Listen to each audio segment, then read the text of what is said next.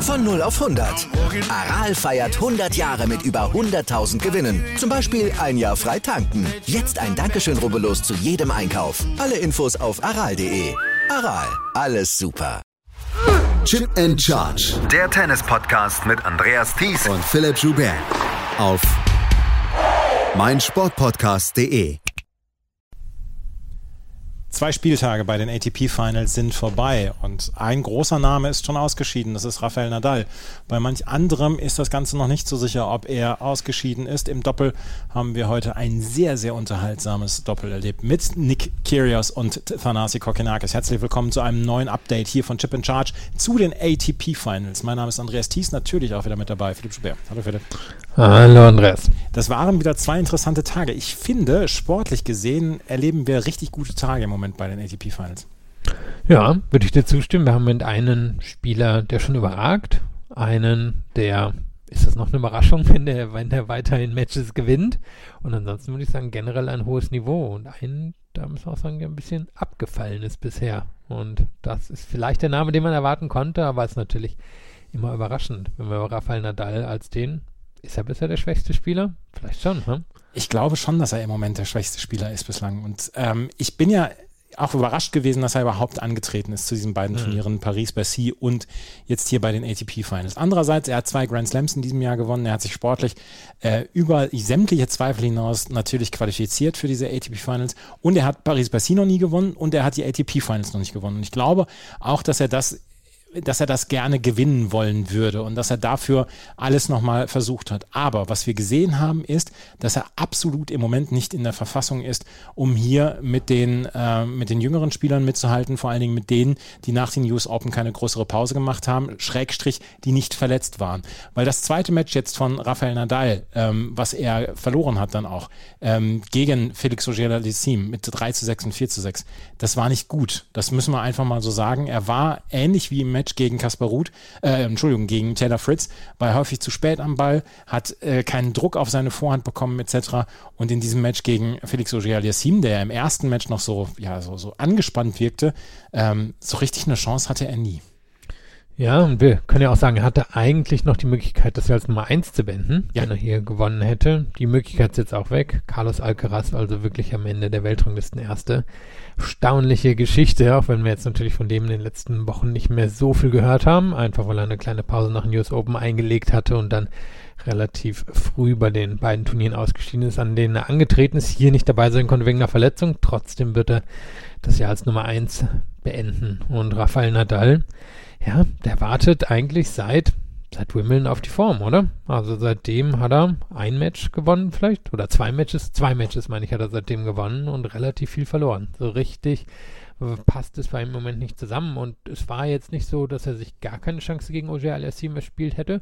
Hatte immerhin fünf Break-Möglichkeiten. Aber so richtig blieb jetzt nicht der Eindruck, dass er das Match gewinnen könnte, wenn Oje Aliassim hier konzentriert auftreten würde. Und Oje Aliassim hat gut serviert, müssen wir sagen. Das ist natürlich bei dem auch einfach die Grundlage.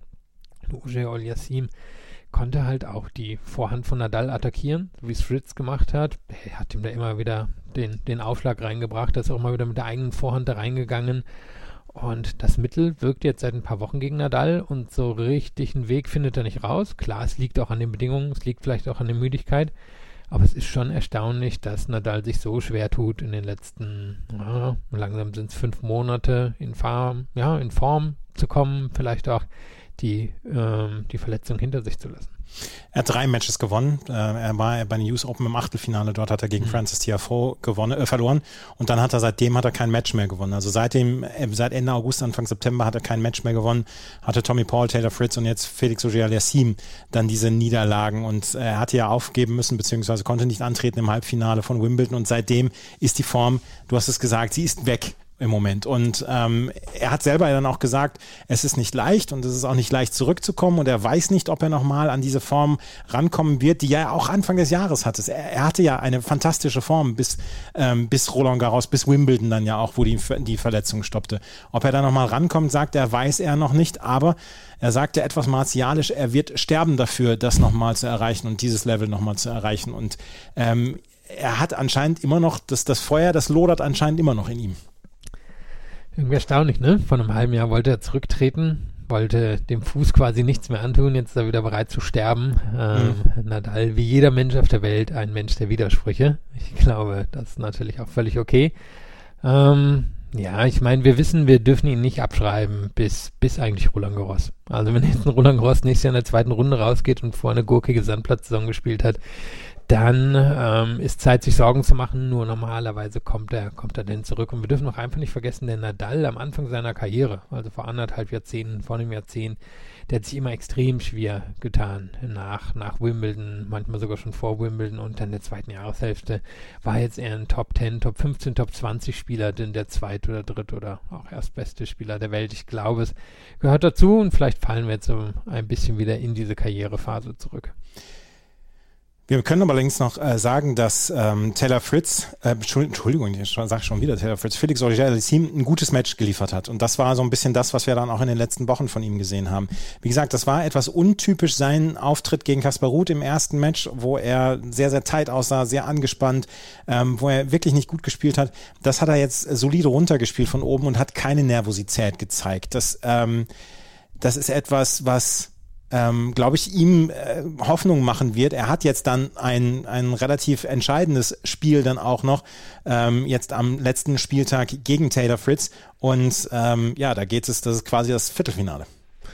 Ja, können wir wirklich nochmal drüber reden. Also für mich so ein bisschen die entscheidende Szene. Erster Satz, ich meine, es war 3-3 oder 4-4. Auf jeden Fall liegt er 15-40 hinten und serviert sich dann da auf beeindruckende Art und Weise raus. Äh, hat eigentlich immer dasselbe gemacht, immer den Court geöffnet und dann immer fix in die Vorhand von Nadal reingegangen und er hat die Punkte da gewonnen. Und er sah diesmal entschiedener aus, konzentrierter aus, er hat geguckt, dass er mit der Vorhand wirklich auf den ersten Angriff landet, hat eine relativ hohe Quote beim ersten Aufschlag reinbekommen. Es war die Art von Sieg, die wir eigentlich von ihm in den letzten Wochen immer wieder gesehen haben, bis das so ein bisschen dann ja in Paris von Rune gestoppt wurde. Dann hier sah es einfach nicht gut aus im ersten Match.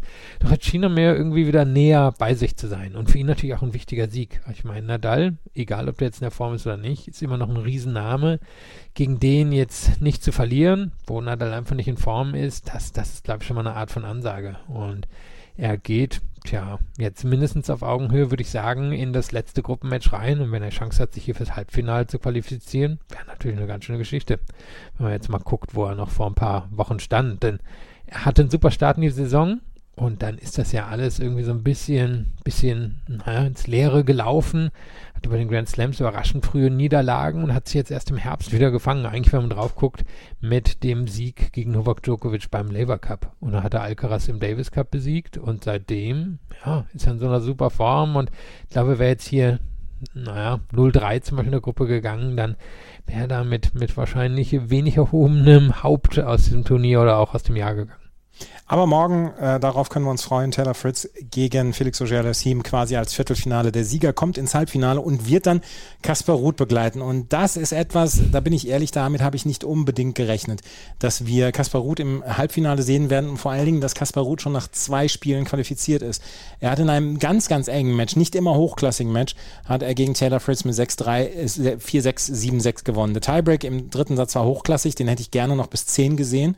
Aber ähm, Kaspar Ruth, dass der sich hier durchsetzt auf einem schnellen Hallenboden, wo wir sagen, ja, er hat sich an die Hartplätze gewöhnt und er ist jetzt auf Hartplatz konkurrenzfähig etc. Er gehört vielleicht zu den besten 15 Spielern dort auf der Welt, aber auf so einem schnellen Hartplatz gegen einen Spieler wie Taylor Fritz, der mit dieser Aufschlag-Vorhand-Kombination auch schon gegen äh, Rafael Nadal so viel kaputt gemacht hat, damit habe ich nicht gerechnet. Du? Nee, aber ich meine, hat das eine realistische Chance, das dritte große Finale seiner Saison zu, oder dieser Saison zu erreichen. Er stand im French Open Finale, er stand im US Open Finale.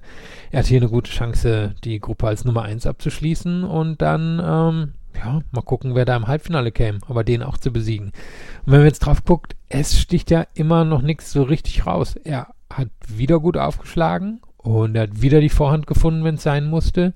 Nun, darüber hinaus ist es ja jetzt nichts Spektakuläres. Also er, er hat ja jetzt auch nichts an sich, was in irgendeiner Form flashy ist oder was, ich wollte gerade schon das Wort sagen, beeindruckend. Beeindruckend ist er, aber eben nichts, was so ins Auge sticht bei ihm. Mhm. Er, er ist einfach ein verdammt guter Spieler Und das reicht gegen viele, die eben nicht so konstant die Form finden. Und wenn wir jetzt gucken, seit den News Open hat es bei ihm auch eher gehakt, aber jetzt der große Event und er ist wieder da. Wie im letzten Jahr qualifiziert er sich fürs Halbfinale, hat wirklich eine realistische Chance, hier ein weiteres Finale zu spielen. Da wäre ja wahrscheinlich der Außenseiter drin. Und trotzdem ist es schon erstaunlich, was er für eine Saison hinlegt. Also ich meine, du, die Saison hätten Tsitsipas und Zverev zum Beispiel wahrscheinlich auch am Anfang des Jahres genommen. Wie zwei Grand Slams, äh, zwei Grand Slam Finals, möglicherweise hier noch ein Finale bei den ATP Finals. Das ist schon nicht schlecht. Das ist absolut nicht schlecht und ich äh, will das in gar keiner Form und Weise kleinreden, weil das, was er bislang gemacht hat hier in diesem Turnier, auch dieses äh, Match gegen Felix Auger-Aliassime am Anfang, ähm, das sind zwei beeindruckende Siege, die er jetzt hingelegt hat. Vor allen Dingen gegen zwei wirklich herausragende Hallenspieler und gegen zwei Spieler, die auf diesem Untergrund eigentlich als Favoriten gezählt werden müssten. Und ähm, das ist etwas, was ich vorher so nicht erwartet hätte. Ich habe gedacht, dass Kaspar Ruth hier als Vierter durchgeht. Habe gedacht, na vielleicht kann er gegen Rafael Nadal gewinnen, aber ähm, das ist ja etwas, womit ich nicht gerechnet habe. Jetzt spielt er morgen, wir wissen es zu diesem Zeitpunkt noch nicht, er spielt morgen höchstwahrscheinlich gegen Rafael Nadal. Ähm, aber ähm, das, er kann hier ungeschlagen durch die Gruppe gehen und das wäre ein dickes Ding. Ja, und gegen Nadal das ja, oder der ja sein Idol ist, hat er wahrscheinlich trotzdem noch eine gewisse Rechnung offen, denn er ist im French Open Finale, muss man sagen, schon ein bisschen vorgeführt worden. Da ist ihm Nadal einfach immer und immer wieder in die Rückhand reingegangen. Nur glaube ich, auf diesem schnellen Belag wird Nadal das nicht in derselben Art und Weise machen können. Da, da sollte Ruth Rückhand stabil genug sein, um entweder in den Ballwechseln drin zu bleiben oder aber sogar die Vorhand von Nadal zu attackieren. Ich denke, das ist fast die beste Chance, die er im Moment haben wird, Nadal zu schlagen. Und dann würde er ja hier eben nicht nur ungeschlagen, sondern auch noch mit einem Haufen Punkte rausgehen. Also ich glaube, bei dem können wir uns schon ziemlich sicher sein, dass der lange in den Top Ten erstmal drin bleiben wird. Kaspar Ruth führt also im Moment diese Gruppe an. Felix Auger-Aliassime und Taylor Fritz spielen um den zweiten Halbfinalplatz. Ähm, Rafael Nadal ist zu diesem Zeitpunkt schon ausgeschieden. Das Geschehen in der grünen Gruppe. In der roten Gruppe hatten wir nach dem ersten Spieltag darüber gesprochen, wie Novak Djokovic, wie beeindruckend Novak Djokovic gegen Stefanos Tsitsipas gespielt hat. Und das hat er fortgesetzt in seinem Match gegen Andrei Rublev. Das Match ist relativ schnell erzählt. Ähm, Novak Djokovic hatte im ersten Satz überhaupt keine Probleme, seinen Aufschlag zu halten, auch Rublev bis zum 4-4 nicht. Dann gab es das Break für Djokovic und er gewann den ersten Satz mit 6 zu 4. Und da hatte danach äh, Rublev anscheinend so ein kleines bisschen mental ausgecheckt, weil dann hat er wieder sehr viel gehadert und hat sich geärgert etc. und hat, hat nicht mehr so richtig den Fokus gefunden. Im zweiten Satz war er chancenlos. Djokovic hat hinterher gesagt, es war eines seiner besten Matches in diesem Jahr und der zweite Satz wäre in seinen Worten flawless gewesen. Ich möchte ihm da nicht widersprechen. Novak Djokovic macht hier einen bärenstarken Eindruck dieser Tage und ich habe ein bisschen das Gefühl, dass er so ein bisschen was beweisen möchte hier. Naja, man könnte auch anmerken, so viele Matches hat er natürlich in Jahr nicht gespielt. Ne? Ja, ja. Und da, das ist vielleicht auch der Grund, warum er was beweisen will. Und ich schaue hier auf eine Zahl drauf, sie, sie starrte mir ins Gesicht und das ist, dass er 33 von 35 Punkten hinterm ersten Aufschlag ja. gewonnen hat. Und dass die Vorhand vielleicht sogar noch besser in dieser Woche ist als sein Aufschlag. Also er ist ja nun eigentlich äh, eben der Rückhand- und Return-Spieler vielleicht aller Zeiten. Also beide sicherlich irgendwie in den Top 3, Top 5 aller Zeiten äh, der jeweiligen Schläge drin. Und dann haut er in dieser Woche eben bei, bei Aufschlag und Vorhand so einen raus. Und das finde ich das Beeindruckende. Und Rublev, der ja, ich glaube, dem die Bedingungen hier auch durchaus passen, der hier ein hohes Tempo drauf gehen kann, kam dann halt einfach wieder nicht durch seine Defensive durch und das kennen wir und das Match ab haben wir in Djokovics Karriere schon so häufig gesehen. Doch am Ende war es dann für mich auch wirklich mit die Offensive, die das entschieden hat. Eben die von mir angesprochenen 33 von 35 gewonnenen Punkte, 12 Asse hier geschlagen und auf der Vorhand wirklich einen Wunder nach dem anderen gesetzt. Das ist schon eine ziemlich komplette und beeindruckende Leistung. Im Moment tut sich jetzt hier auch nicht unbedingt ein Spieler auf, von dem man denken würde, dass er ihn schlagen wird. Aber gut, ja, wahrscheinlich nicht gut, weil niemand wird schlagen können, also gut für ihn. Aber mir, mir würde jetzt nach den ersten Tagen niemand einfallen, bei dem ich denke, na, der wird den Djokovic hierbei herausfordern. Ja, das, das Gefühl, äh, das Gefühl habe ich im Moment auch nicht, weil die ersten beiden Auftritte von ihm waren wirklich fast makellos. Dieses Match gegen Stefanos Tsitsipas gehört wahrscheinlich zu den zehn besten Matches, die wir in diesem Jahr gesehen haben. Es war ein herausragendes Match insgesamt Und dieser Auftritt gegen Rublev war jetzt auch richtig gut. Dazu hat er dann ja auch noch gute Nachrichten bekommen in dieser Woche. Er wird bei den Australian Open antreten können. Es gibt eine neue Regierung in ähm, Australien und die hat wohl entschieden, dass dieses, ähm, dieser Ein dieses Einreiseverbot, was die alte Regierung noch ähm, vergeben hat, dass das wohl aufgehoben wird und dass Novak Djokovic nächstes Jahr bei den Australian Open wird antreten können. Es ist noch nicht alles zu 100 Prozent offiziell, allerdings hat er es auch schon in einer Pressekonferenz gesagt, dass er diese Nachricht auch bekommen hat und dass er sich jetzt auf die Australian Open vorbereiten mag und vorbereiten möchte und dass er dann auch dabei sein möchte. Ähm, damit habe ich nicht unbedingt gerechnet jetzt, ähm, dass Australien da sagt, es ist in Ordnung. Craig Tidy zum Beispiel, von dem hört man gar nichts, der hört, hält sich jetzt komplett raus aus dieser kompletten Geschichte. Ähm, aber es sieht so aus, als würden wir ne, Novak Djokovic nächstes Jahr bei den Australian Open erleben. Ja, also ich muss sagen, mich stört es jetzt auch nicht. Ähm, es war ja hier immer quasi eine zweiteilige Geschichte. Das eine war eben seine, seine Weigerung, sich impfen zu lassen und das andere ja, dass die Regierung ihn abgeschoben hat und dass man nach einer Abschiebung eben für drei Jahre normalerweise kein Visa mehr bekommt. Das heißt, es musste hier jemand aufheben und die Visa-Ablehnung wurde ja damals damit begründet, unter anderem, dass er eben eine Öffentlichkeit gegen die Impfungen agitiert hätte. Und ich kann mir vorstellen, dass man da jetzt einfach keine Lust drauf hatte, vor allem da Australien eben wie viele andere Staaten mittlerweile mit Covid umgeht und es, naja, jetzt nicht in den Hintergrund getreten ist, aber eben auch nicht mehr die, dieselbe, ja, wie formulieren wir das jetzt am besten, dieselbe Notwendigkeit verspürt wird, wie jetzt zum Beispiel noch zu Anfang des Jahres. Und ich glaube, da wollte man sich das dann einfach ersparen und hat halt ihm die Möglichkeit wieder gegeben, ein Visa zu beantragen. Du hast Craig Tiley angesprochen, er hatte irgendwie mal vor zwei, drei Wochen gesagt, ja, diesmal würde man sich da nicht einmischen, man würde einfach umsetzen, was die Regierung sagt und ähm, die scheint zu sagen, er darf einreisen und damit wird Djokovic dann zurückhören und ich kann mir vorstellen, er wird noch kurz ähm, dort ja, spalten. Ich kann mir vorstellen, dass ihn viele unterstützen werden und viele auch ablehnen werden und dann wird das vermutlich innerhalb des Turniers eine immer kleinere Geschichte werden. Ich glaube, die ersten ein, zwei Matches werden von ihm relativ stimmungsvoll. Das könnte ich mir vorstellen. Ja, er hat ja eben auch viele Unterstützer. Ja. Also viele Fans ähm, oder auch viele, die wahrscheinlich seine Meinung zu Covid toll fanden, gut fanden. Kann mir vorstellen, da, ja, da wird es noch eine gewisse Polarisierung geben. Kommen wir zum zweiten Match, was es heute gegeben hat. Das Match zwischen Daniil Medvedev und Stefanos Tsitsipas. Und das wurde zu einem richtig, richtig guten Match. Stefanos Tsitsipas gewinnt gegen Daniil Medvedev mit 6 zu 3, 6 zu 7 und 7 zu 6. Und vor allen Dingen ab Mitte, Ende des zweiten Satzes wurde dieses Match zu einem richtig großartigen. Alleine der Tiebreak im zweiten Satz, der hätte sein Eintrittsgeld verdient gehabt heute. Den gewann nämlich Daniel Medvedev nach Abwehr von drei Matchbällen mit 13 zu 11. Und Philipp diesen über diesen äh, Schmetterball von drei Meter hinter der Grundlinie, wo er den einen Matchball abgewehrt hat, Medvedev, da werde ich noch lange, lange träumen. ja, war, also der zweite Timebreak war herausragend oder der im zweiten Satz, der im dritten dann nur noch von einer Seite. Aber das hat schon Spaß gemacht, das Match, das stimmt. Das hat auf jeden Fall Spaß gemacht. Lass uns mal drüber sprechen. Beide waren mit der Niederlage in dieses Match reingegangen. Und eigentlich steht die Bilanz bei 7 zu 3 für Daniel Medvedev. Ähm, er hatte die ersten Matches, glaube ich, alle gewonnen und die letzten sechs äh, Duelle der beiden sind aber 3-3 ausgegangen. Also äh, Tsitsipas hatte inzwischen schon ein bisschen Zugang zu dem Match, zu dem Spiel und zu dem Spielplan von Medvedev gefunden. Was mich heute über die drei Sätze lang wirklich komplett verwundert hat, ist, äh, wie fantasielos Daniel Medvedev mit dem Return umgegangen ist. Weil Stefanos Tsitsipas wusste es von Anfang an, dass Medvedev fünf, sechs Meter hinter der Grundlinie steht und hat dann dieses hier gerade im ersten und zweiten Satz herausragend gut mit Surf and Volley gelöst.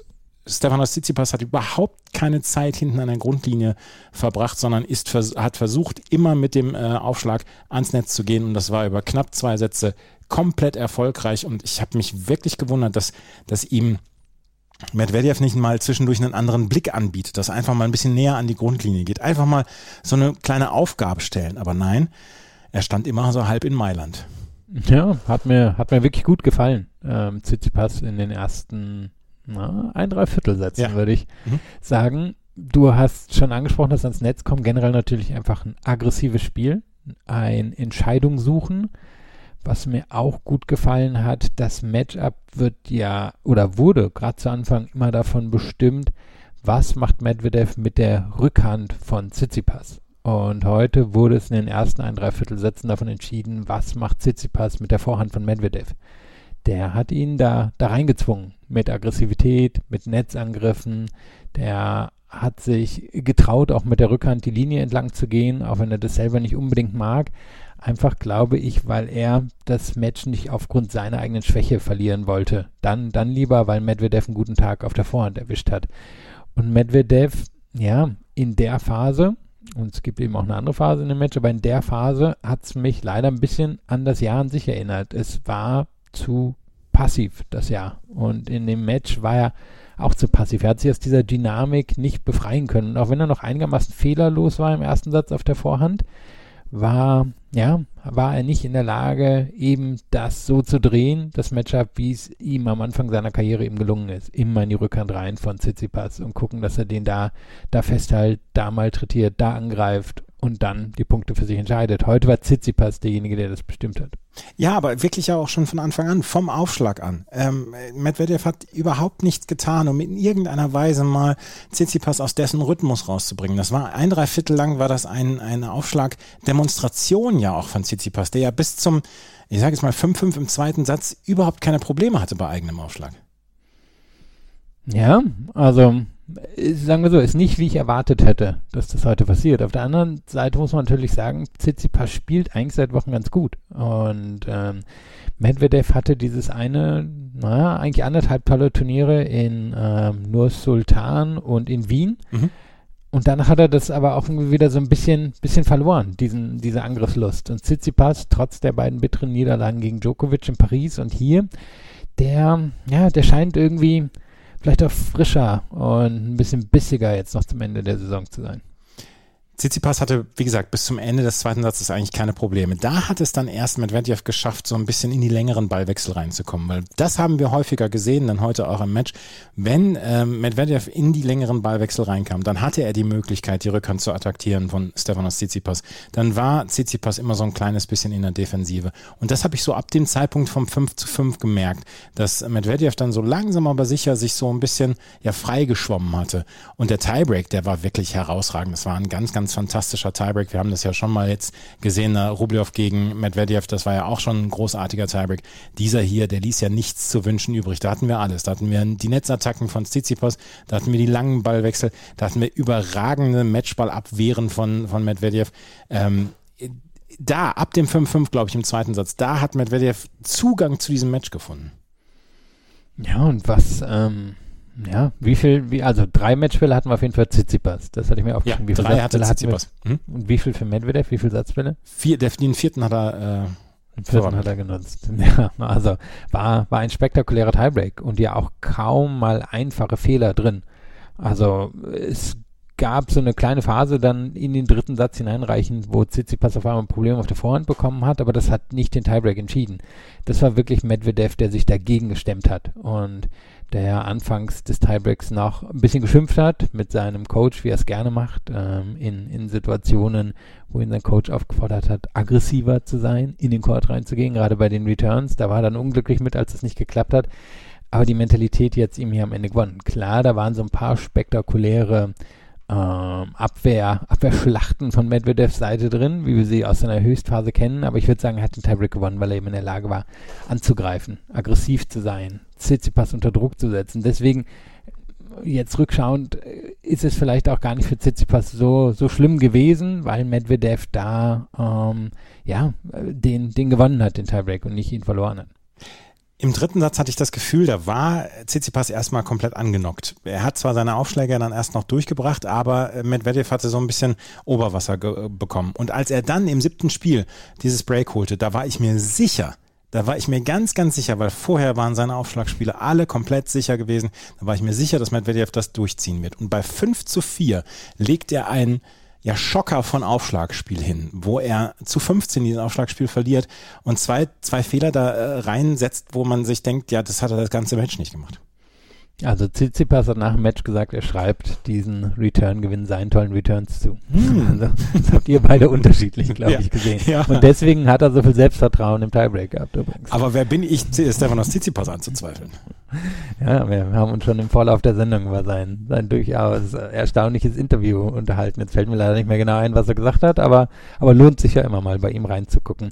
Ja, also für mich war das in dem Moment auch, auch eigentlich durch, ähm, weil was über das ganze Match gesehen, heute die große Stärke von Medvedev war, war der erste Aufschlag. Mhm. Er hat mehr Asse geschlagen, hat mehr Punkte, meine ich, auch gemacht als, ähm, als Tsitsipas, äh, was er in den Rallyes heute nicht vermögen konnte. Das ist ihm, ja, er hat mehr gemacht. Das ähm, ist ihm ähm, gelungen mit dem ersten Aufschlag und da konnte er den Druck relativ hochhalten. Und das war dann, ja, so ein bisschen bezeichnend für das Jahr von Medvedev, dass ihm das da passiert ist und dann ist ihm das Match ja auch wirklich aus den Händen ähm, geglitten.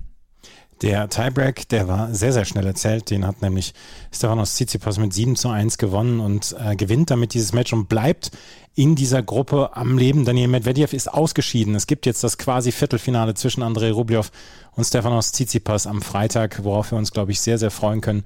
Djokovic gegen Medvedev wird dann um nichts mehr gehen, beziehungsweise ja, wird um nichts mehr gehen in dieser Gruppe. Äh, Djokovic ist schon als Gruppensieger für das Halbfinale gesetzt. Es war ein wirklich, wirklich gutes Match, wie ich finde. Und wir können insgesamt jetzt nach zwei Spieltagen dann auch sagen, ähm, das ist ein gutes Niveau bislang, was wir sehen.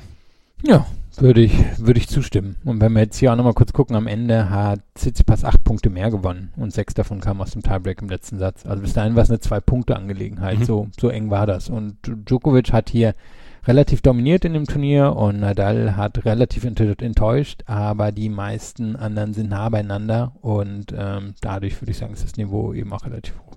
Beste Unterhaltung auf jeden Fall am Mittwochabend. Ich habe einen Punkt eben noch vergessen bei diesem Einzel und bei Rafael Nadal. Rafael Nadal hat die ATP Finals noch nicht gewonnen. Es gibt nur einen einzigen Spieler, der in irgendeiner Weise den Carrier Super Golden Slam gewonnen hat. Also Davis Cup gewonnen, ATP Finals gewonnen, etc. Ähm, das ist ähm, Andrew Agassi, das können wir auch nochmal sagen, dass äh, Rafael Nadal hier nicht rankommen wird und dass diese ATP-Finals nicht gewinnen wird und vielleicht nicht gewinnen wird in seiner Karriere und es nur ganz wenige Spieler gibt, die wirklich alles gewonnen haben, inklusive Goldmedaille im Einzel bei Olympischen Spielen. Ja, und wenn man dann eben auch nochmal schaut, wie häufig Federer und Djokovic natürlich die Finals hier gewonnen haben, dann, dann ist das schon, schon auch noch ein durchaus beeindruckendes Argument in der Goat-Debatte, die wir nicht alle haben wollen, oder die wir beide jetzt nicht unbedingt haben wollen, andere wahrscheinlich schon. Und auf Agassi wäre ich jetzt nicht gekommen. Ich hatte gerade verlegt, wen könntest du meinen? Auf der anderen Seite äh, Olympia jetzt ja auch erst wirklich wieder ein relevanter Faktor seit Anfang der 90er Jahre. Und da, da macht es natürlich Sinn, dass Agassi der Einzige war, der das wirklich geschafft hat. Ja.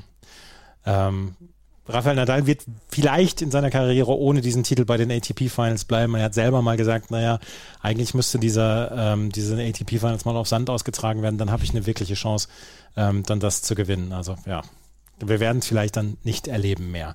Kommen wir nochmal zu den Doppeln. Und da hat es heute ein sehr, sehr, sehr, sehr ähm, unterhaltsames Doppel gegeben. Und wir haben es vorher schon gesagt, vor diesem ähm, Turnier, dass Thanasi Kokinakis und Nikirios vielleicht dann auch so ein bisschen die größte, die größte Attraktion sind im Doppelwettbewerb. Wir haben sieben Weltklasse-Doppel und äh, das möchte ich überhaupt gar nicht kleinreden, aber wir haben Thanasi Kokinakis und Nikirios die allerdings nach ihrer ersten Niederlage so ein bisschen geknickt aussahen, als sie gegen Wesley Kohlhoff und Nils Kapski verloren haben. Aber sie haben heute ihr zweites Match gewonnen gegen Ivan Dodig und Austin Krajicek. Nachdem sie anderthalb Sätze lang etwas desinteressiert aussahen, haben sie dann irgendwann ein ganz schlechtes Aufschlagspiel von äh, Austin Krajicek genutzt und das Break und den zweiten Satz geholt. Und im dritten Satz lagen sie mit 1 zu 5 im Match-Tiebreak zurück und haben dann neun der letzten zehn Punkte geholt und mit 10 zu 6 gewonnen. Und da ist dann äh, der Palla Alpi Tour in Turin dann mal so ein bisschen aus dem Sattel gegangen. Das war ein tolles, stimmungsvolles Match. Und Kokinakis Kyrgios sind noch mittendrin in diesem Geschäft. Ja, gucke hier gerade drauf. Wenn ich mich jetzt nicht vertue, sind Mektic Pavic durch. Das heißt, Kokinakis, Kyrgios müssten gegen die gewinnen und müssten dann hoffen, dass Dodik und Krajicek gegen Kulov und Skapski gewinnen. Ich glaube, so ist es richtig. Ich hoffe, ich habe es jetzt nicht falsch verstanden, aber immerhin mal etwas, wo hier noch ordentlich gerechnet werden kann. Und du hast angesprochen, sie, sie stechen natürlich aus dem Doppelfeld hier total raus. Sie sind, naja, Superstars, zumindest Kyrgios ist es, Kokinakis jetzt vielleicht nicht unbedingt. Und kann mir vorstellen, für diejenigen, die jetzt wohl auch nicht so wenig Geld gezahlt haben während in Turin, um das gucken zu gehen, ist das natürlich schon nochmal eine coole Geschichte, jemand wie Köhers quasi im Vorprogramm zu haben. Wenn Kokinakis Kyrgios in zwei Sätzen gewinnen, sind sie auf jeden Fall Sieger in der Gruppe. Da kann passieren in einem anderen Match, was egal was ist, weil dann sind sie auch an Kolowskapski vorbei. Wenn sie in drei gewinnen und Kolowskapski gewinnen auch nur in drei, sind sie auch weiter. Wenn sie in drei Sätzen verlieren und Kolowskapski verlieren, ähm, dann sind sie auch weiter. Also da gibt es noch einiges, einige, einiges an Rechnerei in diesem, in dieser Gruppe, in dieser grünen Gruppe und da gab es wirklich ähm, in diesem Fall gab es zwei tolle Matches. Nikola Mektic, Mate Pavic haben ihre ersten beiden Einzel gewonnen.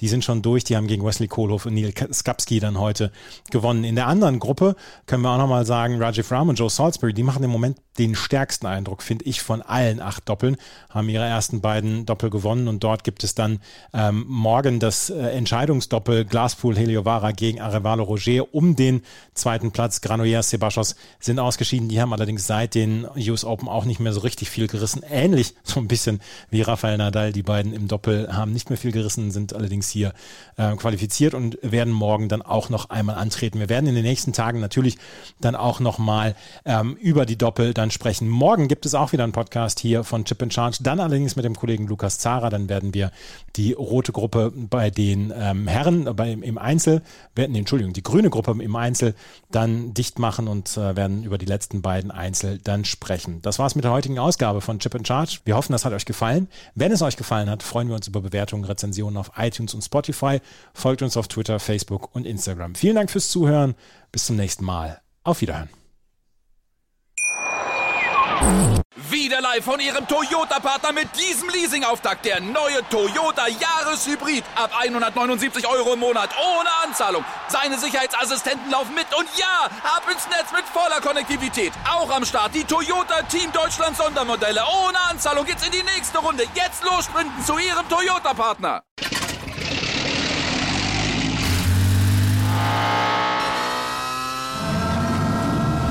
Von 0 auf 100. Aral feiert 100 Jahre mit über 100.000 Gewinnen. Zum Beispiel ein Jahr frei tanken. Jetzt ein Dankeschön, rubbellos zu jedem Einkauf. Alle Infos auf aral.de. Aral, alles super. Chip and Charge. Der Tennis-Podcast mit Andreas Thies und Philipp Joubert. Auf meinsportpodcast.de.